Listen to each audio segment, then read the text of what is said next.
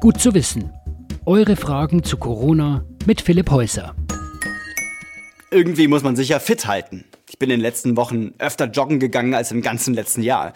Da gibt's nur immer die komische Situation, wenn man jemanden überholt oder einen Jogger entgegenkommt.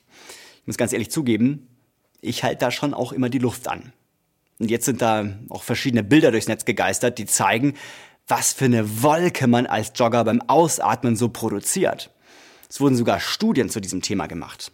Also, wie gefährlich ist das? Und was sollten wir tun, um uns und andere beim Joggen zu schützen?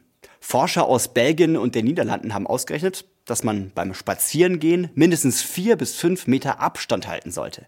Beim Laufen oder langsamen Radfahren sollten es mindestens zehn Meter sein. Denn sonst besteht die Gefahr, dass man doch mit den ausgeatmeten Tröpfchen in Kontakt kommt. Wenn ich jogge, atme ich feine Tröpfchen aus. Die sind so leicht, dass sie noch eine ganze Weile in der Luft schweben bleiben. Wenn jetzt also jemand hinter mir kommt, dann bewegt er sich direkt in die Tröpfchenwolke rein.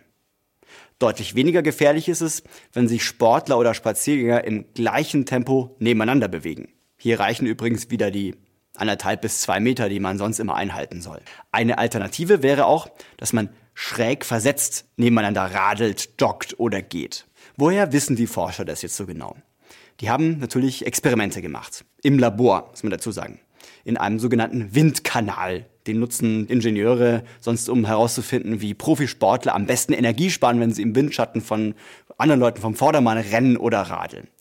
Die Wissenschaftler haben zwei Dummies nebeneinander und hintereinander gehen und laufen lassen. Dann haben sie so eine Vorrichtung gebaut, mit denen sie Tröpfchen versprühen können, und zwar welche in realistischen Größen und mit realistischen Temperaturen. Diese Tröpfchen konnten sie dann mit speziellem Licht sichtbar machen. Und sie haben das Ganze dann auch nochmal speziell im Computer simuliert. Die Frage war immer, wie verteilen sich diese Tröpfchen und wie weit reicht so eine Tröpfchenwolke? Und das sieht erstmal erschreckend aus. Was heißt es jetzt für uns? Denn Joggen und Spazierengehen ist ja explizit erlaubt. Ein wichtiger Punkt ist die Frage, wie hoch die tatsächliche Ansteckungsgefahr von so einer Ausatemwolke beim Joggen draußen wirklich ist. Die Forscher von dieser Studie sind ja Aerodynamik-Experten und haben erstmal Aussagen darüber gemacht, wie sich Tröpfchen unter Laborbedingungen verteilen. Ganz allgemein. Virologen müssen jetzt klären, was dann mit den Tröpfchen passiert. Trocknen sie schnell genug aus? Verteilen die sich schon durch den kleinsten Wind so sehr, dass die Ansteckungsgefahr schnell abnimmt. Das alles weiß man eben noch nicht. Trotzdem liefert die Studie wichtige Hinweise. Man sollte vielleicht nicht unbedingt dort laufen, wo alle anderen auch unterwegs sind. Also eher auf dem Land als in der Stadt, wo sich alle dann in den Parks drängen. Beim Radfahren vielleicht auch mal auf der Straße ausweichen, ist ja gerade eh nicht so viel Verkehr. Und vielleicht insgesamt die Stoßzeiten meiden und bisschen mehr Abstand halten als sonst.